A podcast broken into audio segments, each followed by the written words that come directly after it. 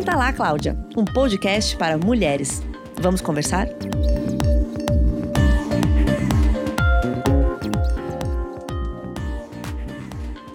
Olá, eu sou Alessandra Bales, editora digital de Cláudia. Vamos conversar sobre resiliência?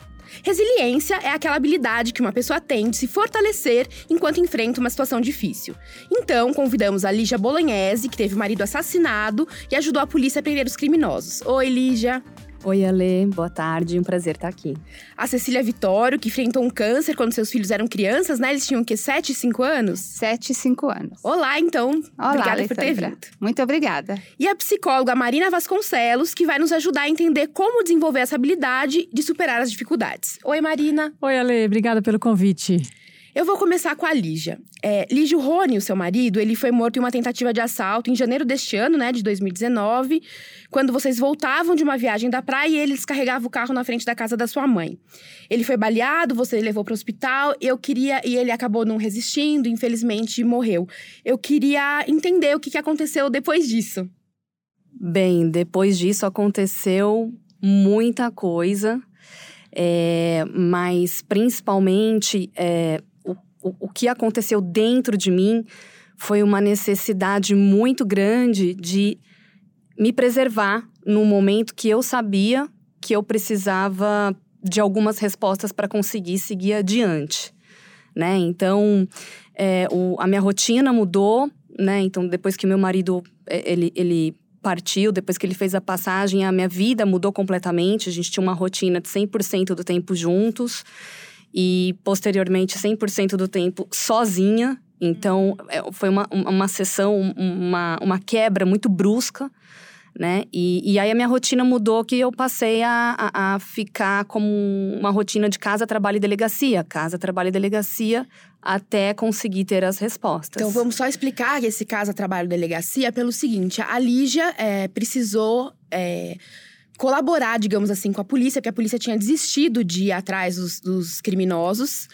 E ela reuniu provas, ela acompanhou os, os, assassinos nas redes sociais e ela reuniu coisas para entregar ali quase tudo pronto para na investigação. Você pode falar mais um pouquinho disso? Claro, claro. Bom, logo na sequência que aconteceu o latrocínio, graças a Deus eu consegui ter uma imagem muito clara de quem eram as pessoas que praticaram ali aquele ato. É, eu consegui visualizar e com isso eu pude apoiar a polícia para fazer a localização é, do carro e posteriormente do primeiro criminoso que foi pego. E esse primeiro que foi pego, ele falou dos demais, eu fiz o reconhecimento por foto na delegacia. E aí foi quando começou o trabalho da polícia de fazer inquérito, colher provas, investigar, porém o tempo foi passando, passando, passando e nada foi sendo é, efetivamente é, como resposta de, de, né, de, você viver com a impunidade, nada foi efetivamente feito no, no termos de ser capturado. Eles continuavam a vida deles, como Eles se nada tivesse acontecido, e você com a sua totalmente modificada. Exatamente. Então, assim, é, é né, eu consegui ter acesso às redes sociais dos, dos, dos assassinos e eu, por conta própria, comecei a monitorar. Então era dia, noite, era sábado, era domingo, não importa. Eu comecei a monitorar e tudo que eu via, né? Então o assassino que, que deu o tiro no peito do meu marido, ele postava uma foto dele curtindo ali é, uma tarde com a, com a filha dele de três anos. E a minha vida completamente mudada, né? A, a minha, da minha sogra, do Claro. filho do meu marido, dos meus pais que estavam ali. Então eu mandava isso pra polícia, falava: ó, ele postou, ó, ele postou, ó, ele postou de novo. E chegou um determinado momento que é, eu via que aquilo lá não, não, não, não, não fazia nenhum efeito ali, né? Na, onde o caso estava sendo tocado. Eu não tenho a mínima competência técnica é, Uhum. para avaliar se o trabalho daquele DP estava de fato sendo realizado na sua totalidade ou não, mas eu tenho uma competência como vítima de dizer que o cara, é, né, o assassino do meu marido, estava ali vivendo uma vida normal e eu não. E a minha sogra não, e os meus pais não, e a nossa família não.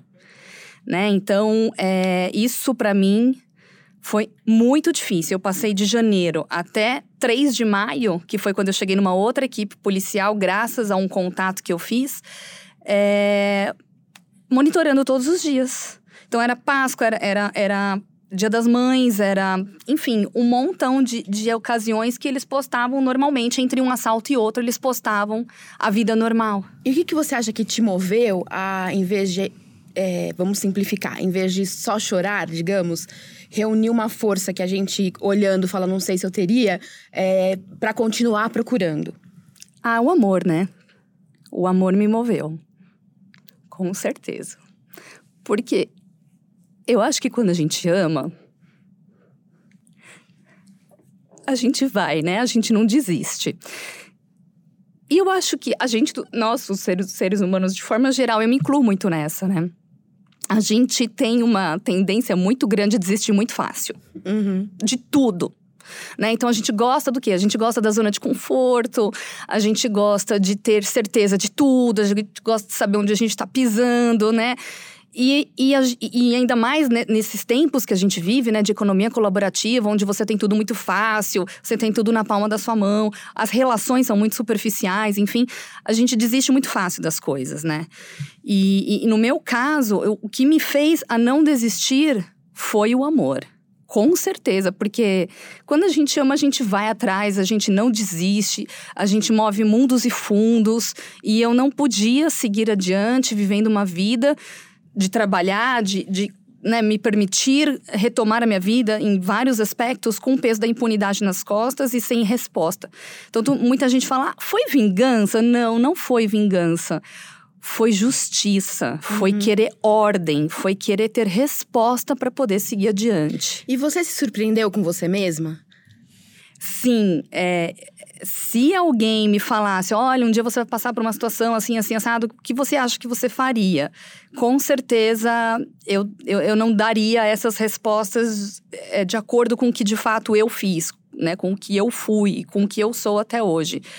Acho que é, é, a força vem de dentro mesmo, a gente se surpreende, né? Tem até uma frase famosa que diz que a gente só sabe o tamanho da força que a gente tem quando a gente de fato precisa dela. E isso é verdade, porque até hoje, né? Hoje é dia 13 de agosto. A minha vida mudou no dia 20 de janeiro. Quando eu olho de 20 de janeiro até 13 de agosto, eu olho para trás e falo: Meu, eu não acredito que eu consegui né, superar tanta coisa, passar por tanta coisa e ainda vou superar e ainda vou passar. E, e não vou desistir. Então, eu, eu acho que o amor e o fato de você não desistir daquilo que, que você quer são duas coisas fundamentais para a gente conseguir praticar a resiliência de uma forma natural. Não é nem assim, ah, eu quero ser resiliente conscientemente falando. É uma coisa natural, é uma coisa que vem de dentro. E as duas, esses, esses dois fatores, no meu caso, me moveram demais para conseguir chegar onde eu cheguei. E como é que foi quando você recebeu a notícia de que eles estavam presos? Foi primeiro é, a doutora Ivalda, que é um, um ser assim que iluminadíssimo que apareceu na minha vida nessa história toda, ela e o doutor Guilherme, duas pessoas que eu sou extremamente gratas. É, ela me ligou, ela, na verdade, ela me mandou um WhatsApp falando: você pode descansar em paz a partir de hoje, todos capturados. Na hora que eu vi isso, eu, eu não acreditei, eu, eu me recolhi, era seis da manhã eu pensei, meu, vai vir che vai chegar uma outra mensagem daqui 5, 10 minutos falando, não, foi um engano, ou Não eram eles. Não eram eles, ou fugiram, ou qualquer coisa do gênero. Mas não, era verdade, né? E a palavra da doutora Ivalda não, não faz curva. No dia que eu cheguei no, no DECAD e eu falei com o doutor Guilherme e falei com a doutora Ivalda, eu saí com uma certeza muito grande de que eles iriam me ajudar. Então, quando chegou de fato a notícia, eu assim, é, eu, eu tive a certeza, Lê, no meu coração, de que não, não podemos desistir nunca. Nunca. Né? Então, isso para mim é muito forte, eu carrego isso comigo muito forte. De que a gente tem que seguir adiante, a gente desiste por muito, muito pouco, muito fácil, né? E não, e a gente tem que seguir adiante. E como tem, seu- tem sido os seus dias agora? Bom, eu nos meus dias, eu primeiro que eu tô vivendo um dia de cada vez, Sim, né? uhum. É, eu tenho vivido um dia de cada vez. é, eu não tô buscando planejar muitas coisas. Eu ainda estou me reconhecendo um pouco dentro desse processo todo, porque Uhum. queira ou não queira, a gente muda, Claro. né? A gente não é mais a mesma, mas também não sou tão diferente do que eu era, porque eu já eu, eu, eu continuo carregando coisas comigo que eu já percebi que vão permanecer. Uma delas é essa questão, Uhum. né, de, de não desistir, etc. Se eu conseguir passar por isso, né? É. Todo o resto é mais. Exatamente. Mas eu acho que o grande segredo daqui pra frente, Ale, é eu me permitir. Sabe? Eu me permitir a recomeçar. Do jeito que for, da forma que for, com as pessoas que aparecerem na minha vida. Eu quero recomeçar e eu quero me permitir. E eu acho que isso é a melhor forma que eu posso é, fazer para honrar, né, o Rony. Honrar a passagem dele por aqui. Porque não adianta nada, né? A gente se tornar uma pessoa é, amarga ou, como eu costumo brincar, de coração peludo. Porque a vida tá aí, ela vai continuar. Você amarga ou não, a vida vai continuar. Uhum. Os dias vão seguir, o sol vai nascer, a, né, a lua vai chegar. Uhum. Hum, vai ser sempre assim. Então, a gente tem uma escolha, né? A gente pode escolher viver amarga e, e, e, ficar uma pessoa desconfiada e ficar uma pessoa estranha ou qualquer coisa assim. Ou não, ou seguir com alegria, seguir com paz, seguir com amor. Eu prefiro essa segunda opção, combina muito mais comigo. Uhum. E é a melhor forma que, que eu acho que, que eu tenho pra poder honrar. Até honrar o, Rony. amor dele por você, né? Porque com Exatamente. certeza, é, se ele pudesse escolher, ele escolheria a sua felicidade sempre. Sem dúvida. Ele era um cara muito prático. Eu tenho certeza que, se fosse o contrário, ele faria o mesmo. Então, é, eu quero que ele tenha muito orgulho da gente seguir com amor e com carinho a vida do jeito como ela tem que ser. Bom, a gente vai dar uma pausinha e no próximo bloco a gente vai conhecer mais a história da Cecília.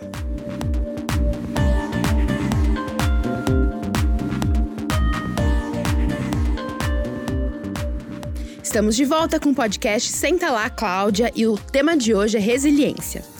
Cecília, você recebeu um diagnóstico de câncer quando seus filhos tinham 5 e 7 anos, né? Isso. Qual foi o primeiro impacto dessa notícia para uma mãe de crianças? Lidar com a morte, né? Você lidar com a morte é muito estranho. Porque, assim, ah, embora a medicina tenha aí uma, é, va- uma variedade né, de tratamentos, é, sempre existe o risco da morte. Claro. Como a- o meu câncer ele, ele era um tipo de célula muito agressiva, Uhum. e já foi diagnosticado assim: olha, dependendo do estágio, você tem dois anos de vida. Então, para mim, a, a morte era muito iminente, né? E a primeira e eu recebi essa notícia, minha filha estava comigo, Uhum. né? Então, quando eu olhei para ela, a- o que, que me- mais me veio na cabeça assim, eu não vou ver minha filha de noiva. Uhum. Né? Eu não vou ver meu filho receber o cartucho da faculdade. E eu queria muito isso, né? Então, é, eu- o que mais me pegou foi isso, né? Então, depois quando eu, eu eu saí dali, eu fiquei assim, eu esqueci ela para trás, eu, eu desci sem ela. Peguei o elevador, a hora que eu vi, eu tava sem ela. Aí eu subi e tal, era, fiquei desnorteada Uhum. né? Porque, na verdade, eu fui receber o diagnóstico de uma. Eu estava fazendo um, um- um tratamento de um, um problema que eu tinha de H. pylori. Eu não fui para receber um- um- uma notícia de um câncer. Eu fui para receber, olha, matamos a bactéria e sua vida segue em frente. Uhum. E assim, eu fui para casa, falei com meu marido, fui procurar um médico aqui em São Paulo, porque na época eu morava em Porto Alegre Uhum. né? E quando eu cheguei em São quando nós falamos com o médico, ele falou: olha, daqui a uma semana eu quero a sua esposa dentro do centro cirúrgico. Porque esse tipo de célula é um tipo de célula difuso, os médicos sabem o que, que é isso. Ele invade todos os outros órgãos e aí nós temos pouco tempo de vida. Uhum. Então, quando eu cheguei, ele falou: olha, nós, eu falei: olha, o exame, né? Fiz todos os exames que ele pediu. Ele falou: Cecília, é, eu vim para São Paulo tal, falei, falei com o médico que ia me operar. Ele falou: olha, Cecília, o, o- os exames de imagem que eu tenho é esse aqui. Não significa que eu vou encontrar só isso. Então, para Uhum. mim, foi um banho de água fria. Que podia Né? ser pior do que você já achava que era. É, porque eu fiz todos os exames em Porto Alegre antes de vir, né? A, a- a orientação desse Sim. médico que ia me operar foi esse. Ó, você vem com todos os exames já pra Já gente ganhar pra tempo. Uhum. E, e, e, quando eu cheguei, e o médico de Porto Alegre falou: não, olha, é, você está bem, né? Nós fizemos esse exame que ele mede a, ele mede a camada onde está a célula. Uhum. Que basicamente nós temos três, três camadas. Uhum. E, e, a minha estava muito superficial. Ela estava assim, quase pairando e ela não tinha pego a primeira camada ainda. Né? Então, foi, e, foi então, foi assim, bom. foi bom, mas quando eu cheguei aqui, ele me falou isso, eu falei, epa, né? Ele falou, às vezes pode estar em outro canto e a gente não sabe. Então, para mim, foi, a morte foi o mais impactante. E você pensava assim, eu tenho que vencer isso de qualquer maneira?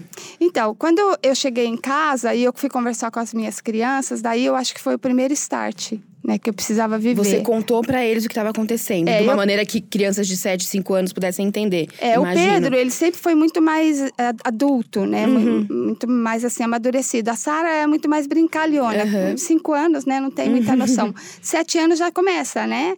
Quando eu conversei com ela, ela brincava é o jeito de lidar, né? Quando eu conversava, quando eu conversei com o Pedro, a primeira coisa que ele falou para mim, ele falou: "O que eu vou fazer sem você?" Foi o que ele falou para mim. Então aquilo. E o que você respondeu? Eu olhei para ele e chorei. Porque assim, eu precisava externar o que eu estava sentindo, né? uhum. né? Que eu estava triste, né? E eu chorei de um lado, ele chorou do outro, ele me abraçou, ele falou: "Mamãe, vai ficar tudo bem". Uhum. Né? Então aquilo lá, assim, eu olhei e falei assim: eu preciso viver. E vamos dizer que isso faz mais de 15, 15 anos já, mais Graças que aconteceu, Deus. né? Quando o médico me deu, é, ele me tirou todo o estômago, eu vivo, eu, hoje eu vivo sem estômago, uhum.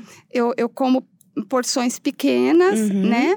E, e, quando o médico disse assim, Cecília, é, você vai viver, você não vai precisar nem de quimioterapia, e eu passava, depois que eu, né, eu, eu, saí da cirurgia, tudo, e fui fazer todo o tratamento, né, e toda a recuperação, eu fiquei no hospital durante 10 dias e eu só vi morte. Uhum. Eu vi muita gente morrendo, uhum. né? Então eu vi a, a pessoa do lado eu ouvi ela chorando à noite, era uma uhum. senhora, e, e eu sabia que ela não estava chorando por causa do câncer, porque a gente não chora por causa do câncer, a gente chora por, por aquilo que a gente vai deixar. Uhum. Sabe? Então, assim, é, é uma cumplicidade quando a gente está nessa situação, porque todo mundo se ajuda. É bonito isso, sabe? É, é, muito lindo. E você, de alguma maneira, sentia uma força dentro de você diferente do que você já tinha sentido antes? Com certeza. É, depois que eu, eu saí da, da, da recuperação, é, eu, saí, eu fui para casa e eu vi tanta coisa no hospital, eu falei, eu tenho dever de viver. Uhum. Porque eu não precisei de quimioterapia. Então, assim, Deus me abençoou muito, porque os médicos falam que o meu caso, eles chamam de caso diamante. É um caso assim, é um em um milhão. Uhum. Então, se alguém ganhou na loteria, fui eu. Uhum. Entendeu? Eu penso assim, né? Então, uhum. é, eu falei, se Deus me deu essa graça de não precisar nem de quimioterapia, eu tenho dever de viver. Não pelos meus filhos só, mas eu tenho um dever perante a vida, uhum. né? Porque foi isso que ele me deu. Você é, citou Deus aí agora algumas vezes. Foi na religião que você se apegou e foi no que mais? Foi, foi na religião. Uhum. É, eu amo Jesus acima de tudo. Ele é o meu, nossa, meu tudo sabe? Porque é, quando a gente tira o, o, estômago, que é um órgão muito importante para a uhum. gente viver, ele é muito significativo, porque é dali que você vive, uhum. né? É o alimento, né? É. Assim. É, então toda a sua a, a, sua vontade de comer alguma coisa, o estômago, né, ele, ele joga lá para o cérebro e o cérebro, né, a fome está ali. Então eu precisei reaprender tudo, né, reaprender a, a ter fome, reaprender a comer. E, e assim, eu, eu podia comer no começo o que cabia numa colher de sopa. Hum. Né? Essa era a porção. E quando a gente come, é, é que assim, o, o, nosso, o, nosso, o nosso estágio né, nessa, nessa doença é como se fosse um bebê saindo da barriga da mãe e que vai comer pela primeira vez. Então, hoje eu sei o que o nenê sente. Porque ele sente dor, ele sente muitas vezes falta de ar. Uhum. Porque aquilo que ele comia é diferente do que ele comia na barriga da mãe, que agora é sólido. E Cecília, Né? você já trabalhava com confeitaria quando você passou por isso ou isso veio depois? Não, é, eu desde criança eu gostei de culinária. Uhum. Desde criança eu, eu desde os nove eu estava na cozinha, Uhum. né? Sempre com a minha mãe, minha mãe cozinha muito bem e a minha avó sempre foi uma figura muito forte na minha vida porque era uma italiana muito forte. Eu acho que essa resiliência foi, foi veio dela também. Uhum. Meu pai também uma figura muito forte. Então é, eu comecei a cozinhar desde pequena e, a- e eu acho assim que é, eu acho que a, a- eu acho não, eu tenho certeza que a gastronomia foi o que salvou a minha vida, porque eu fiz um, eu fiz uma volta. Eu Uhum. voltei buscando lá atrás o, o que, que era bom para eu poder continuar, Uhum. porque é muito difícil você continuar no estágio que eu estava. É, é extremamente difícil, porque as dores são grandes, eles são Uhum. enormes, né? E, assim, parece que nunca vai acabar, né? E aí eu, eu falei assim, Jesus, assim, eu tive algumas vezes, eu tive, me leva, Uhum. porque eu não tô aguentando de dor. Uhum. Então me leva, né? E, e aí eu recebi uma visita de uma pessoa que ela falou: Cecília, já que você acredita tanto nele, pede para dormir no colo dele hoje. E eu fiz isso. E no outro dia eu era outra pessoa. Uhum. Eu comecei a comer. Te deu esse conforto e. É, é assim, ele é o meu tudo. E o que mudou na sua vida? é, você é a mesma Cecília? O que mais mudou depois que o estágio, esse período mais crítico, digamos, né, da recuperação, da recuperação física e até emocional aconteceu?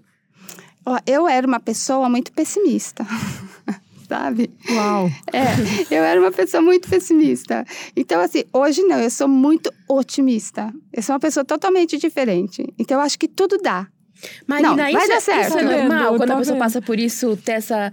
achar assim, eu achava Isso. que ia dar tudo errado, mas agora que deu certo, vou começar a dar. Então, essa é a grande prova da resiliência, né? Uma pessoa negativa. Eu nunca imaginei que você fosse uma pessoa negativa. Você aprendeu com isso que te Muito, aconteceu, né? muito, Assim, é. você teve a oportunidade, aconteceu alguma coisa horrível, pavorosa. Você passou por cima, se apegou a. Não, meus filhos estão aqui, eu preciso viver.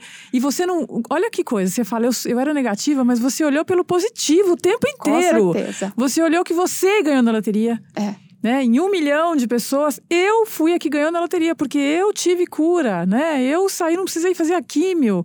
Olha que visão positiva que você teve. Admirável, lindo ouvir você Obrigada. falando isso. Essa é a verdadeira resiliência, né? Assim, ouvir as histórias de vocês duas é incrível.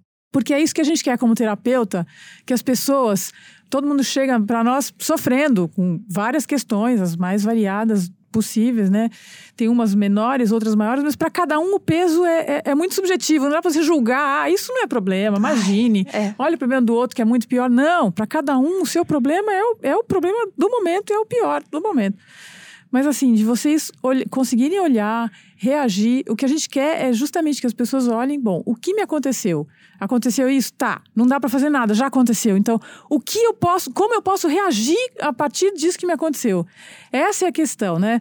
Eu vou me lamentar, ficar reclamando, me ficar deprimido, acabar com a minha vida, ou vou reagir, aprender, ver o que, que eu tenho para aprender com isso e e melhorar, né? E vocês são um exemplo de que as pessoas melhoram, aprendem, se fortalecem, né? Porque Com é uma, certeza. se saíram fortalecidas da situação. Exatamente. E, e eu queria fazer até uma observação que eu acho que, tanto no caso da Cecília quanto no meu, é, essas coisas, quando elas acontecem na nossa vida, tudo que é de ruim que vem.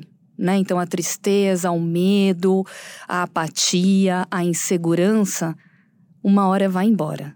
Mas tudo que é de bom que vem Uhum. que é você mudar a tua chave interna, pensar positivamente, pessoas que chegam na tua vida, é, situações novas, isso fica. É o, o aprendizado, né? Então, assim, é, é, é tão maravilhoso você pensar desse jeito, né? É, não, não tô aqui querendo falar, ai, vamos abraçar uma árvore, não é isso. Mas Não. é, é, é muito positivo foi fácil, isso, né? né? Assim, Então, ah, foi fácil, agora tô, agora tô bem. Ah, não é isso, é o uma que é ruim construção, vai né? embora. E o que é bom permanece. E eu acho que a gente tem que se valer disso o tempo todo. E a gratidão também. Eu acho que a gratidão ajuda e muito as É, pessoas. As pessoas que certeza. são gratas, que to- todo dia eu tenho a, a tradição. Eu acordo, a primeira coisa que eu faço, obrigada a Deus, obrigado universo, pela noite que eu tive, pela cama que eu dormi, pela casa que eu tenho, pelas minhas filhas terem saúde, pelo meu trabalho. Eu faço uma lista mental, assim, agradeço um monte de coisa vou- e começo meu dia. Quando eu vou dormir, eu agradeço tudo que eu tive durante o dia. É, é uma sensação, dá uma sensação de bem-estar e para você reconhecer as coisas que você tem, né? E não ficar reclamando, puxa, ainda não tenho isso, ai, não consegui aquilo. Que isso é o, é o pessimista, né? E não, e não é fácil ter essa visão positiva da vida, Não. né? Por mais que você esteja passando por problemas e eh, continuar agradecendo, tem pessoas que desistem. Ah, eu agradeço tanto e olha o que me acontece. Então, não vou agradecer coisa nenhuma.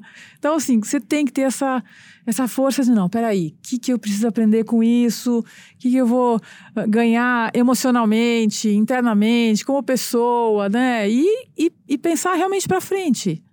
Eu aprendo assim muito com a religião, né? Eu, eu sou católica e, e al- algumas coisas assim eu, eu, eu procuro ouvir muito o Padre Jonas, né? Que eu amo de paixão. E ele fala assim: o inverno nunca é para sempre. Nós temos Aham. as outras estações. Exatamente. E eu tenho uma, uma frase de Carlos Drummond que fala assim que na vida a gente vai ter dor. Ela é inevitável, né? Uhum. Mas o sofrimento é uma escolha, não é Exato. verdade? É isso. Então, é a gente que escolhe. O que, que eu vou Exato. escolher? Aham. Marina, é, o que moveu a Lígia ali no momento mais crítico, digamos, foi, né, o que manteve de pé, em pé foi essa, foi essa busca por justiça, né? Por, sim, por ter a dignidade de ter a justiça. É, no caso da Cecília, foram os filhos, a religião. O que mais é possível fazer? Porque também a gente está relatando aqui duas situações de extremo sofrimento e há alguns outros sofrimentos que a gente poderia citar, como casos de morte na família, né? Outros tipos de luto, um desemprego, é, uma- um término de relacionamento, por exemplo. O que, que ainda é possível? Cada um vai ter que achar na sua história de vida o que, que dá para se apegar. Se você não conseguir fazer isso sozinho, procura uma terapia, porque a ajuda de um profissional nessas horas é muito valiosa, porque ele está olhando de fora e vai ajudar você a se questionar e achar alguma coisa por onde você vai reagir, né? Aonde você vai se apegar. O que você tem para agradecer? O que você precisa aprender? Então, cada, cada pessoa tem a sua vida única e tem su- os seus acontecimentos, as pessoas que rodeiam, os, os fatos, o, o trabalho, a família, enfim. Não dá para dizer o que, que a pessoa vai fazer, por onde ela, ela vai. Mas o importante é parar, olhar para dentro, tentar entender o que, que eu preciso aprender com isso. Se eu reagir, se eu desistir, faz um exercíciozinho, né? Assim, se eu desistir e ficar reclamando, o que, que vai ser de mim daqui a um ano? E se eu reagir, o que, que eu posso que daqui a um ano, como eu vou estar, como eu imagino que eu vou estar? Se eu reagir e começar a pensar positivo, começar a buscar soluções, buscar ajuda para as pessoas competentes na- nas diversas situações, né? Nem sempre dá para fazer sozinho. Às vezes a gente realmente acha uma força interna que realmente, né? Assim, a gente vê muitas histórias de, de. Olha o Stephen Hawking, né? Nossa. Olha o exemplo desse cara. Olha.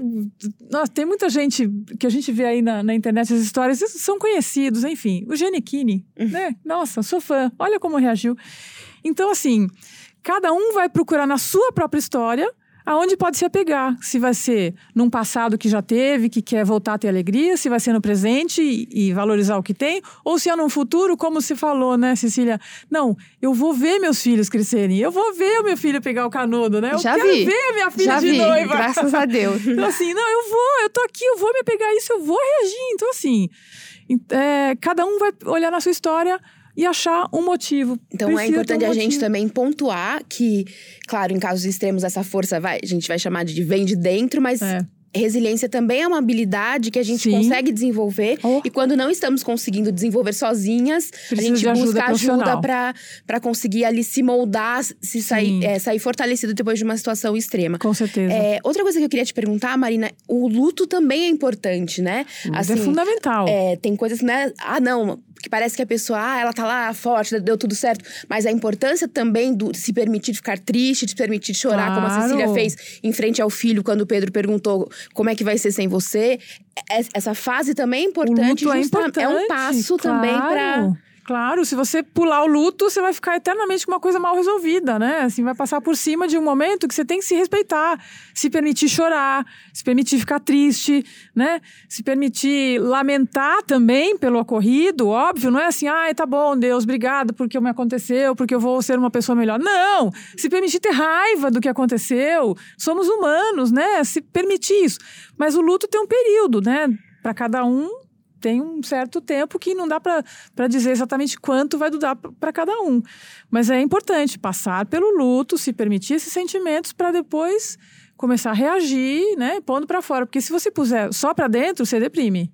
Se você não vivenciar o luto, você vai deprimir em algum momento. Em algum momento ele vai estourar, Vai né? estourar não, de algum jeito. Não tem jeito. Precisa pôr para fora, não dá para, porque a depressão é uma forma até de autoagressão, né, uhum. né, de autos de, de, você se sucumbir com alguma coisa. E, e, eu acho também que o luto, ele é, ele a forma como a gente vive o luto, ele também é muito subjetivo para cada Sim. pessoa, né?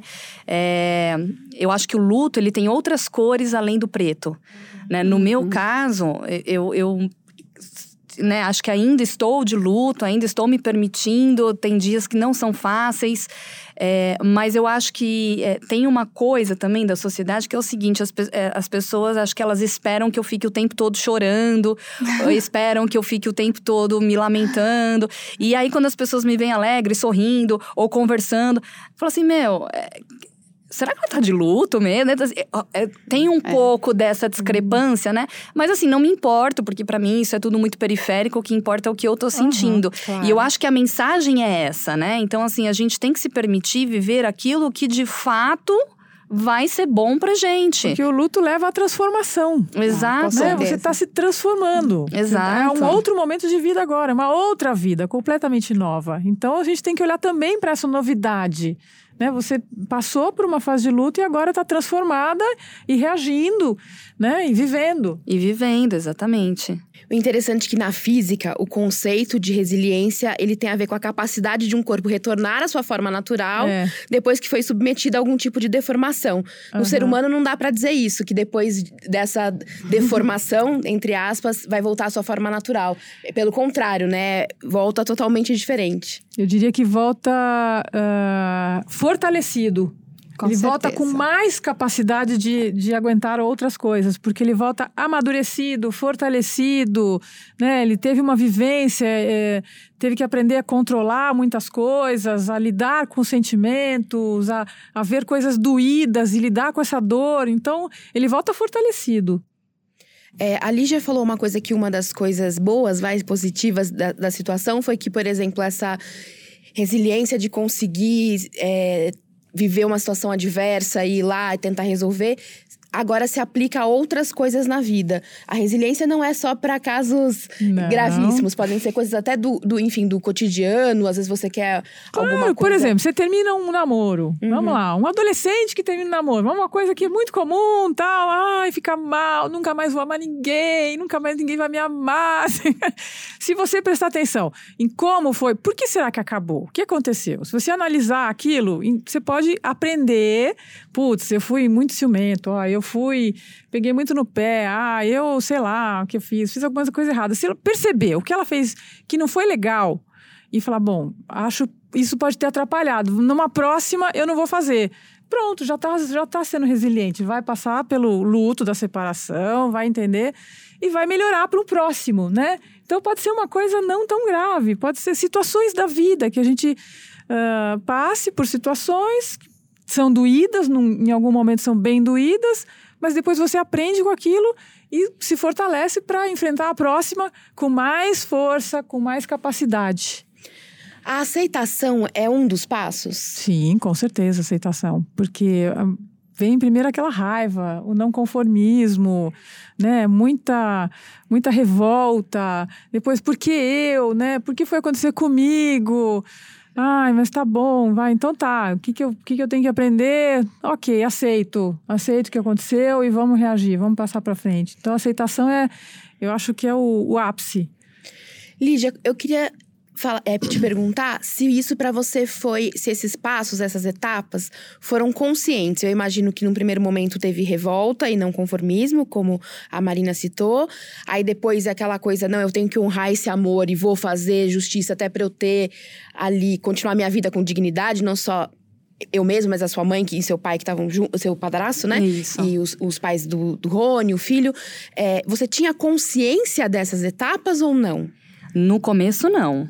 É, eu passei os meus dois primeiros meses, e não me orgulho disso, é, odiando Deus. Uhum. E eu sou uma pessoa super é, espiritualizada, Uhum. né? Eu, E é muito normal isso, É. viu? Não se sinta Então, culpada é. por isso. É, eu, eu passei os dois primeiros meses me questionando muito. É Por tudo, não só pelo crime, como aconteceu dessa forma, mas é, eu tô no meu segundo. O Rony foi o meu segundo casamento. O meu primeiro casamento também não foi fácil. Eu tive um divórcio super difícil, com traição. Então, assim, é, é- é a segunda vez que eu tô tentando. Eu costumo brincar que o meu terceiro marido eu já vou poder, poder pedir música no Fantástico. Mas assim, é, a, gente se questiona, né? Assim, quer dizer, eu tô, eu tô aqui tentando, pô, formar minha família, eu tô aqui tentando seguir meu caminho, eu tô aqui tentando eventualmente é, é, ter uma, uma, uma constituição familiar que para mim é super importante e uma hora eu, eu puxa me divorcio com uma traição outra hora eu fico viúva outra hora não sei o quê, né? então assim é complicado né você fica se questionando mas eu acho que essa questão é, da, da resiliência, ela, é, depois desses dois meses que eu passei com raiva, né, de Deus, a coisa foi um pouco mais consciente, porque aí eu fiquei me, me perguntando: bom, se eu estou aqui, se eu estou passando por isso, se tudo está acontecendo, é porque ainda tem uma história para acontecer, é porque ainda tem coisa para acontecer. E aí você meio que racionaliza um pouco dessa re- resiliência no- dentro desse contexto, né? Então, os dois primeiros meses não foram muito claros. Depois, eu consegui ter um pouquinho mais de clareza. Mas uma coisa muito importante também para isso, no meu caso, foi me isolar. Eu precisava de pausa, de calma, de silêncio. Então, eu sou uma pessoa super comunicativa, eu converso com 49 mil pessoas ao mesmo tempo, tenho não sei quantos mil WhatsApp, enfim.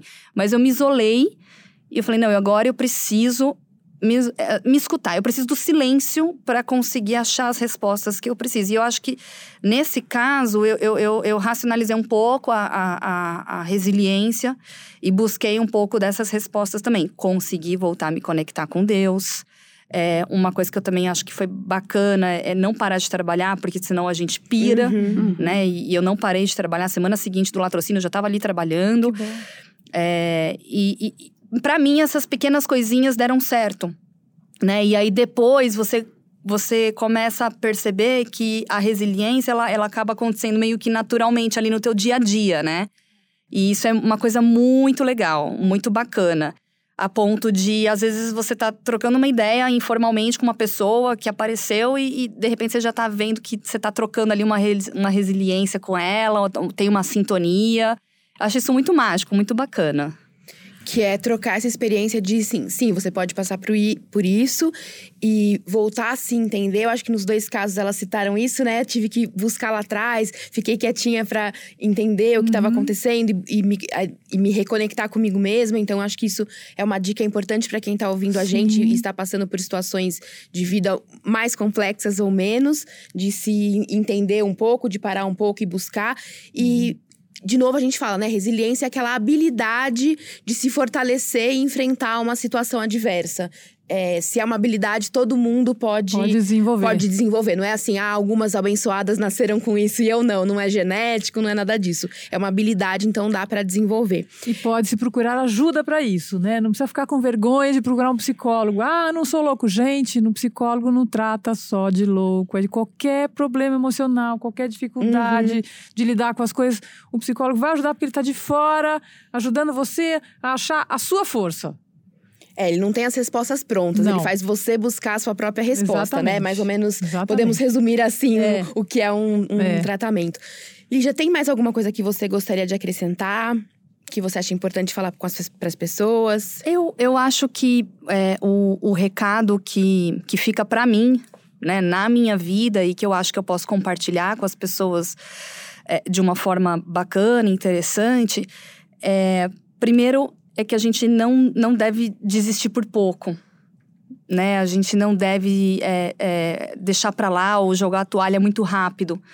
Porque tudo aquilo que a gente faz com, com amor, com carinho, é, uma hora o resultado vai vir, né? Então, é, é, isso é, um, é uma coisa muito forte que eu acho que as pessoas têm que ter para a vida delas, em qualquer contexto, em qualquer circunstância. É, e claro, separar muito bem o que é desistir e o que é ficar sendo teimoso e, né, uhum. isso também, a linha que separa limite, né? ali, né, ela é muito tênue, né, o momento que ainda é resiliência e o momento que já é cabeça dura e uhum. zona de conforto. Uhum. Então, isso é também é uma coisa interessante. É, é. E o segundo ponto é, é o amor, gente. Eu acho que a gente, né, todos nós, e uma coisa que eu aprendi muito também nessa fase nova da vida é que a gente economiza muito afeto. Né? É, no dia a dia, eu acho, né? E, e, eu era uma pessoa também um pouco assim, né? Muito correria, trabalho, e casa, e família, e não sei o quê, e, né? E aí quando você vai ver, você não, você não tá vivendo aquele simples momento de um minutinho que seja com uma pessoa bacana, é, ou, ou com a tua filha, ou com teu pai.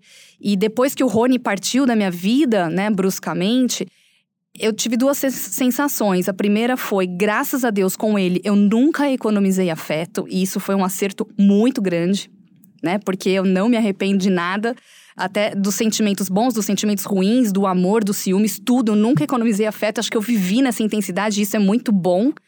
É, e, e o segundo é, é, a gente não economizar o, o afeto daqui para frente né? Então, eu acho isso tão maravilhoso, a nossa vida é tão corrida, é tão, sei lá, tribulada, e de repente, quando você vai ver o amor passou, e de repente, quando você vai ver alguém morreu, e de repente, quando você vai ver, já é 2049 e você ficou ali, a vida inteira economizando afeto, para depois voltar e olhar para trás e falar, putz, devia ter feito tudo diferente. então, eu acho que esse é o segundo recado, assim, né? Não desistir e sempre pensar no amor e não só pensar, mas vivenciar, se permitir, porque eu acho que a vida é isso. A gente veio aqui para evoluir e crescer nesse aspecto. Se for com amor, melhor ainda. Obrigada, querida. E você, Cecília?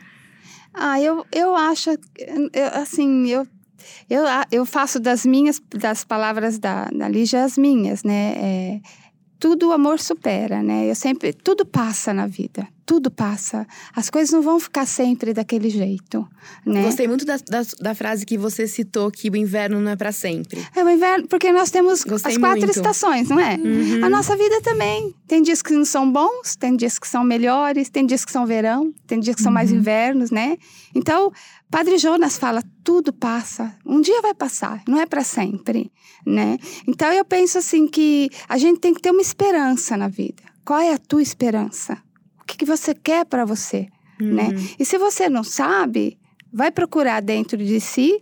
E se você não conseguir sozinho, procura sim um profissional, ele vai te ajudar, como me ajudou né?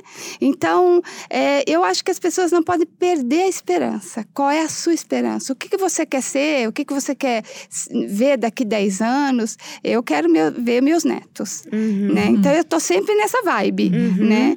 É, é, o futuro, né? Então, eu, tri, eu, eu tenho meu... A minha trilha é o futuro né? Quero ver minha filha de noiva, quero escolher o, o vestido de noiva com a minha filha, uhum. quero ver o meu filho casando, né? Ter uma norinha, depois ter meus netos, é, e quero viver. Eu quero viver porque foi isso que Deus me deu. Então eu tenho a obrigação de viver bem. Né? Uhum. Eu não tenho, eu não tenho, eu não posso ficar triste, porque Deus me deu aquilo que ninguém vai poder me dar, que é a vida. Então eu quero viver. Que lindo. Nossa, e aí, Marina? Nem tenho o que dizer mais. Essas duas mulheres maravilhosas disseram tudo. Olha, eu acredito que todo ser humano tem a capacidade de evoluir, de mudar, de crescer, sempre. Nunca é tarde, nunca é tarde. Então, uh, eu acredito nessa capacidade do ser humano de evolução.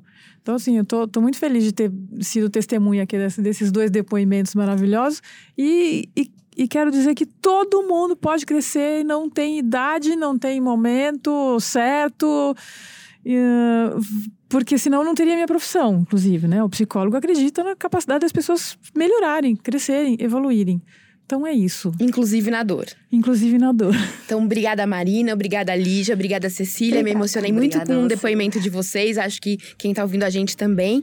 E eu te convido a ouvir os nossos outros podcasts. Já conversamos sobre burnout, relacionamento abusivo, carga mental das mulheres. Tem alguma sugestão? Escreva pra gente nas nossas redes sociais, arroba Online. E não deixe de conhecer e votar nas histórias incríveis das mulheres finalistas do Prêmio Cláudia em prêmiocláudia.com.br. Obrigada, um beijo, tchau!